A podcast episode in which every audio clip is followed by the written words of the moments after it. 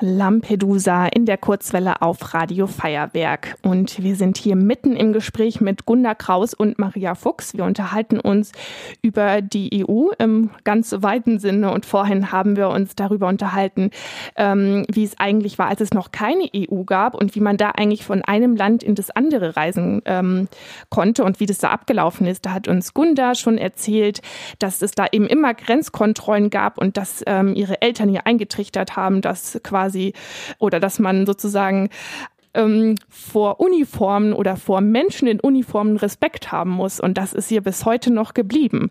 Ähm, ein ganz wichtiger Bestandteil der EU ist eben die freie Reise eigentlich ähm, in den EU-Ländern, also dass man von einem EU-Land in ein anderes fahren kann, ohne riesige Grenzkontrollen.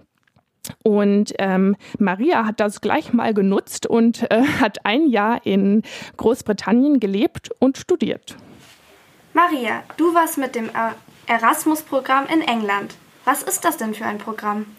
Das ist ein Austauschprogramm, das für Studierende und ich glaube, es gibt sogar auch eine Form für äh, Leute, die eine Ausbildung machen, ähm, die das nutzen können. Und da können junge Menschen, die, ähm, also ich kenne es jetzt vom Studium eben, die können ein Jahr lang sich überlegen, an einer Universität in einem anderen Land zu studieren. Und das Erasmus-Programm ermöglicht es einem, dass man zum Beispiel sich um solche Geschichten wie Studiengebühren, wenn es die im anderen Land gibt, in Großbritannien ist das so, da muss man ganz schön viel dafür bezahlen, wenn man an der Universität studieren möchte. Die musste ich nicht zahlen, weil sonst hätte ich mir das auch überhaupt nicht leisten können, weil das sind mehrere tausend Pfund. Pfund ist die Währung ähm, in Großbritannien. Ähm, das nämlich, da sprechen wir, glaube ich, nachher ja auch noch drüber, weil es nicht jedes ähm, EU-Mitgliedsland hat den Euro. Und auf jeden Fall dieses Erasmus-Programm, das hilft einem so ein bisschen dabei, das äh, übernimmt die Organisation. Das heißt, ich musste mich einfach nur bei der Universität in München, an der LMU, an der ich studiert habe, für ähm, dieses Programm bewerben. Ich habe ähm, Englisch studiert und Geschichte.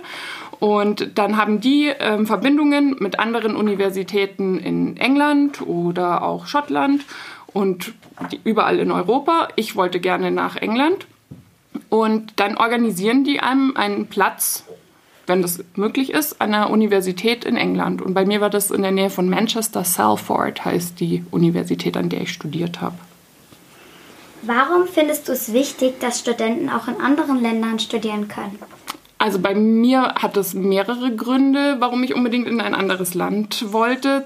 Zum einen habe ich eine Sprache studiert und eine Sprache lernt man einfach am besten, wenn man sie den ganzen Tag sprechen muss. Und am besten dann auch noch mit Leuten, die das von Anfang an können, also Muttersprachler. Da lernt man einfach die Sprache ganz anders. Und ich hatte auch Lust, das System ähm, an der Uni in einem anderen Land kennenzulernen, weil das doch ganz schön anders zuging als in München an der Universität, hatte ich, habe ich die Erfahrung gemacht. Und bei mir war das auch so. Ich komme aus München und habe in München studiert. Viele Leute gehen ja, wenn sie mit der Schule fertig sind, erstmal in eine andere Stadt. Das habe ich nicht gemacht. Und ich wollte gerne diese Erfahrung auch machen. Wie ist es, wenn ich mal nicht meine ganze Familie bei mir habe und wenn ich mal meine Freunde nur anrufen kann oder nur mit denen skypen kann und die nicht da sind? Wie komme ich zurecht, wenn ich mal alleine in einer anderen Stadt bin? Und das und dass man eben lernt, ja auch vielleicht so die eigenen Gewohnheiten zu hinterfragen, wenn man mal in einem anderen Land ist, wo Leute anders leben. Das fand ich irgendwie eine gute Idee und darauf hatte ich Lust und ich glaube, das tut jedem eigentlich ganz gut, wenn man mal sich überlegt, wie leben Leute in anderen Ländern. Was hat Erasmus dir persönlich gebracht? Oh, mir persönlich hat es zum Beispiel eine ganz besondere gute Freundin auch gebracht, weil ich habe dann da erst in einem ähm, Wohnheim gewohnt und da hat es mir überhaupt gar nicht gefallen. Und dann war ich ganz traurig und hatte Heimweh und das ging mir überhaupt nicht gut in den ersten Wochen. Und dann habe ich mir schon überlegt, oh je, das war eine ganz dumme Idee, nach England zu gehen.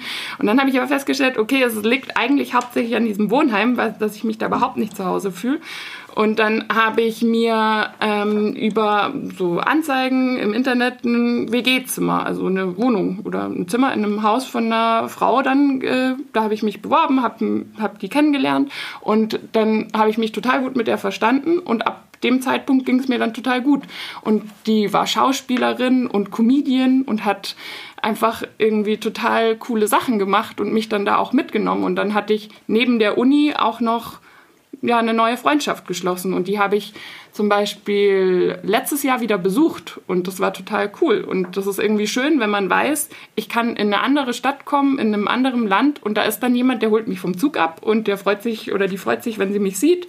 Und das hat mir total viel gebracht. Und das hat mir auch gebracht, dass ich gemerkt habe, okay, auch wenn es mir am Anfang nicht so gut ging und wenn ich Heimweh hatte, ich habe das hinbekommen, dass, es, dass ich mich, mich dann irgendwann trotzdem wohlgefühlt habe. Und das hat mir total viel Selbstbewusstsein irgendwie gegeben, dass man das schaffen kann. Auch wenn die Mama und der Papa nicht äh, einem aushelfen. Also hätten sie wahrscheinlich auch gemacht. Aber ähm, ich musste erst mal alleine klarkommen. Und das war total gut für mich. Gunda, du hast, als du noch jünger warst, auch mal längere Zeit im Ausland gelebt. Ja, das erste Mal hatte ich, äh, war ich 15 Jahre alt, als ich die Möglichkeit hatte, im Schüleraustausch nach äh, Großbritannien, nach England zu kommen, und zwar nach Sheffield.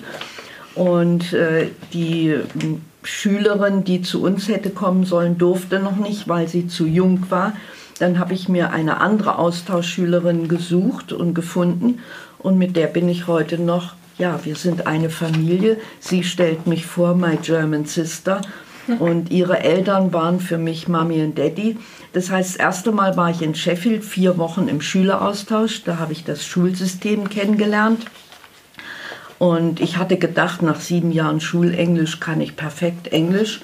Äh, Pustekuchen, nichts war. Ich habe gar nichts verstanden. Aber was ich dann aus Sheffield mitgebracht habe, war der Dialekt. Der Dialekt. Shut up! ja, da kann ich, äh, da weiß ich genau, was du meinst, weil Manchester ist auch eher ist ja auch die ja. Richtung. Und im Norden von England, da spricht man ein anderes Englisch, als wir das in der Schule lernen. Das kann ich bezeugen. Aber man hört sich irgendwann hinein.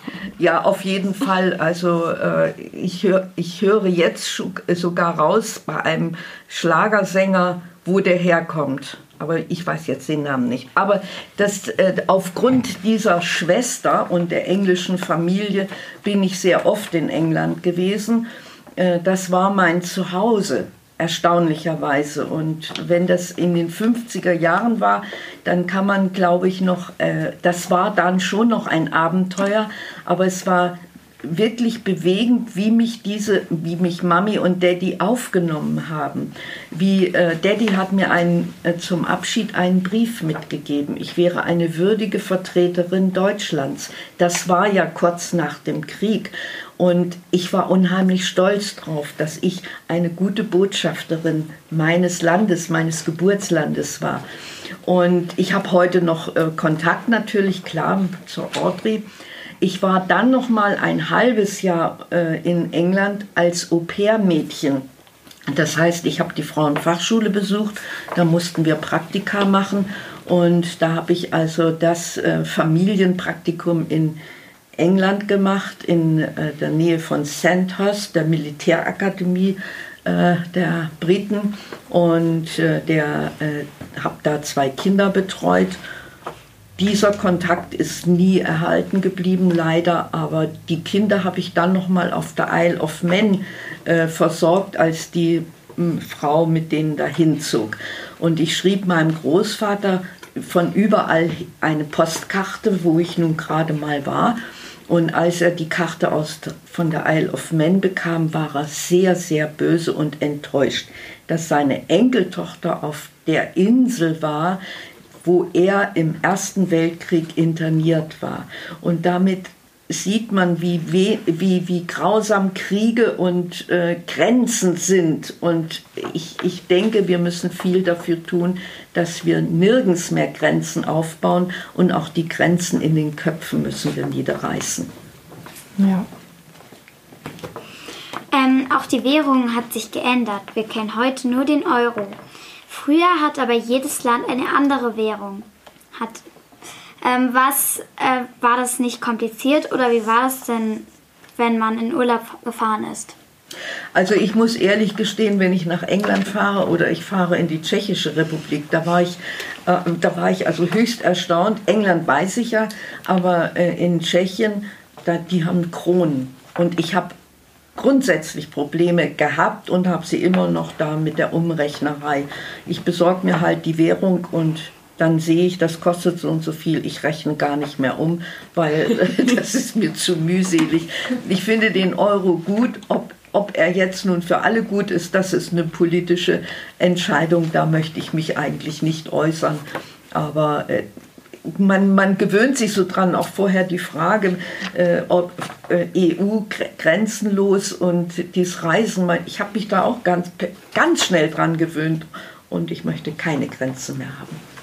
Also ich kann mich noch daran erinnern, dass ich das total cool fand. Äh, zum Beispiel, wir sind oft nach Italien in den Urlaub gefahren mit der Familie, als ich klein war.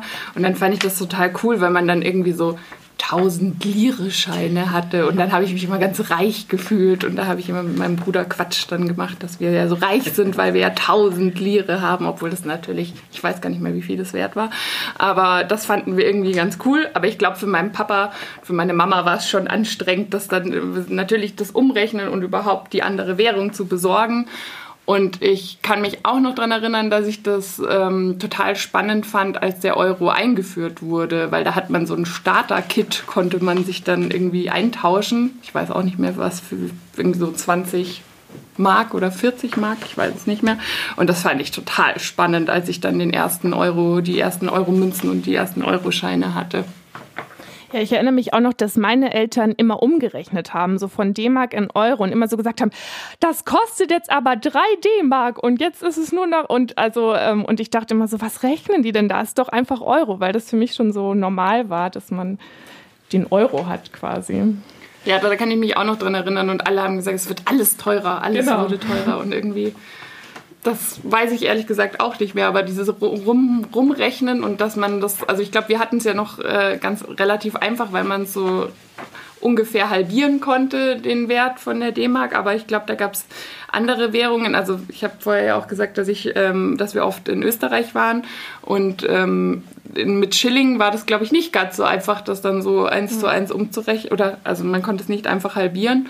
Und ich glaube, das ist schon, also ich habe mich da auch so dran gewöhnt, dass man sich überhaupt keine Gedanken mehr machen muss. Und jetzt zum Beispiel, wenn ich ähm, nach England fahre, dann ist es wieder so ein, ach Mist, ich brauche ja eine andere Währung. Und das, ähm, man gewöhnt sich an Sachen, die, ähm, die einem das Leben bequemer machen, sehr, sehr schnell. Ja, jetzt äh, haben wir schon ganz viel über die Vorteile der EU geredet oder dass das Leben dadurch vielleicht ganz schön äh, leicht wird, eben wegen der Währung oder wegen dem freien Reisen. Ähm, gleich unterhalten wir uns aber über ein Thema, das ähm, ganz, ganz wichtig ist, auch ähm, für sehr, sehr viele junge Menschen im Moment. Und ähm, das ist der Klimaschutz. Ähm, und das Darüber unterhalten wir uns gleich und den nächsten Song, den stellt uns jetzt mal meine Co-Moderatorin Laura vor.